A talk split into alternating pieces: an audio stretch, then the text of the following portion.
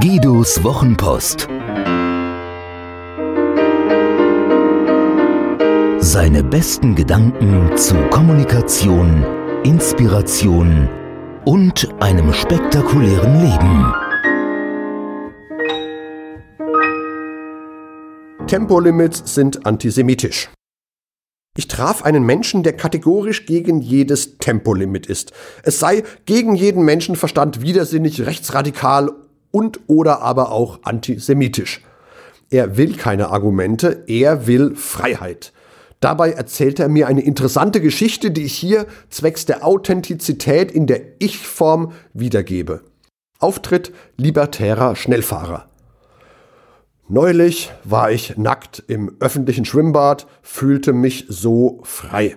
Zumindest so lange, bis entsetzte Mitbürger den Bademeister an seine Blockwartpflichten erinnerten und er mich unter vorgehaltenem Badetuch des Schwimmvereins hinauskomplimentierte. Ich zog mich wieder an und ging in die nahegelegene Kindertagesstätte, wo unsere Kinder dereinst glückliche Jahre verbracht hatten.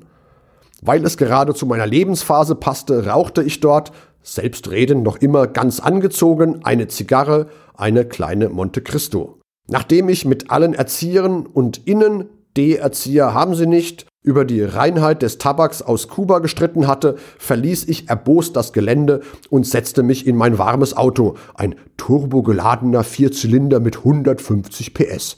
Kein Spoiler, kein Schnickschnack, kein Katalysator. Den Cut habe ich ausgebaut und baue ihn zum TÜV-Besuch wieder ein. Der kostet Leistung. Das Auto war deshalb so warm, als ich aus der Kita kam, weil ich mir die Freiheit genommen hatte, den Motor laufen zu lassen. Schließlich wollte ich mich nicht erkälten. Diese Temperatursprünge unserer Tage hauen ja das stärkste Pferd um, wenn man nicht aufpasst. Und ich passe auf. Zackig fuhr ich los. Der Motor war ja warm. Ich achte nämlich sehr auf pfleglichen Umgang mit meinem Auto. Wie gesagt, ich passe auf. Rasch bog ich auf den Stadtring ein.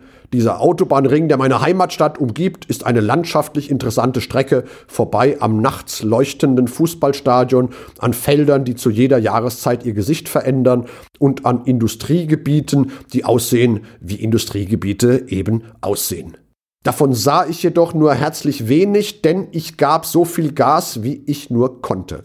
Ich hatte es nicht eilig, aber großen Spaß daran. Bei 140 bis 180 Stundenkilometern mehr gibt die kurvige Strecke und der Verkehr unserer Tage kaum her, zwischen den langsamen Spießerautos hindurchzuwedeln. Die Geschwindigkeit auf diesem Stadtring ist durchgängig auf 100 Stundenkilometer begrenzt.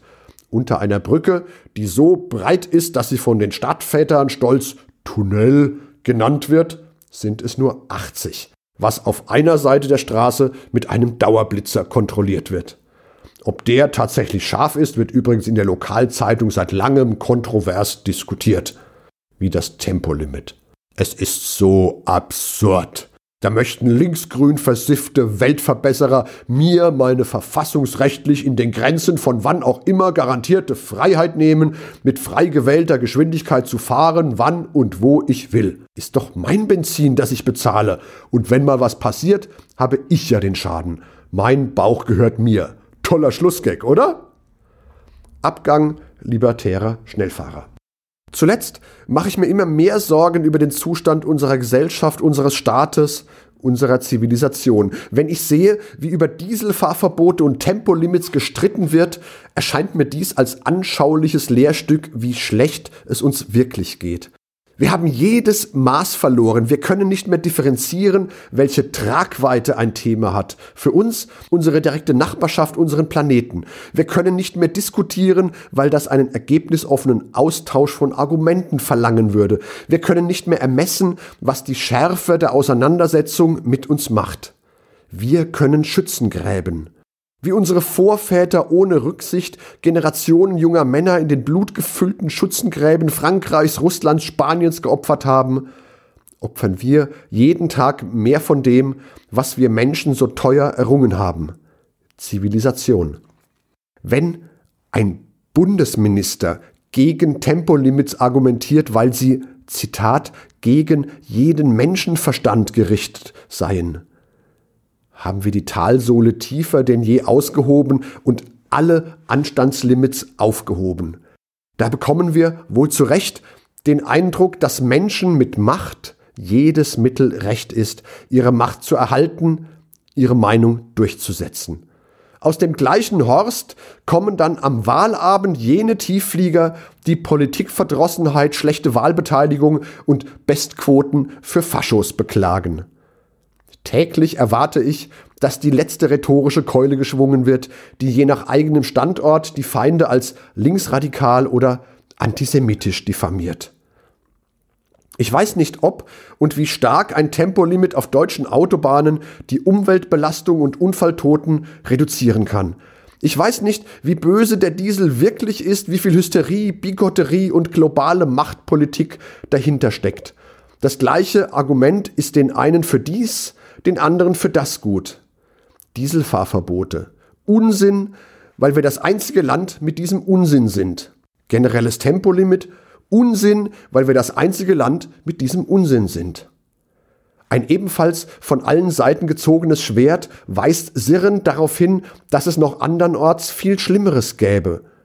Das umgekehrte St. Florians Prinzip. Kehr erstmal vor deiner eigenen Tür, bevor du mich auf meinen Unrat aufmerksam machen darfst. Was soll die Dieseldebatte, wenn die so und so wenig größten Schiffe der Welt für so und so viel mehr Emissionen verantwortlich sind als unsere Autos? Warum sollen wir unsere Bevölkerung mit Umweltgesetzen gängeln, wenn jenseits der Grenze wieder alles anders ist? Ganz einfach, weil es richtig ist. Der Verweis auf größere und andere Sünder ist so absurd das weitergedacht kannst du in den nächsten Laden gehen, deine Tasche mit Wurst, Schnaps, Zahnpasta füllen und an der Kasse vorbei gehen. Und wenn der Sicherheitsmann nachfragt, dann erkläre ihm, ach was, dann herrsche ihn an sind ja meist Ausländer, dass er sich gefälligst nicht um die kleinen Ladendiebe wie dich kümmern solle, solange seine Brüder unsere Schwestern abstechen und in deutschen Fußgängerzonen jeden Tag mehr Kapitalverbrechen begangen werden, als in seinem Laden Kartoffelchips lagern. Diesen Monolog beende mit einem böse gehauchten Freundchen und gehe deines Weges. Ohne Tempolimit, ohne Verstand, ohne mich. Hat dir diese Geschichte gefallen? Magst du Guidos Wochenpost als Podcast? Das würde mich wahnsinnig freuen und auch stolz machen.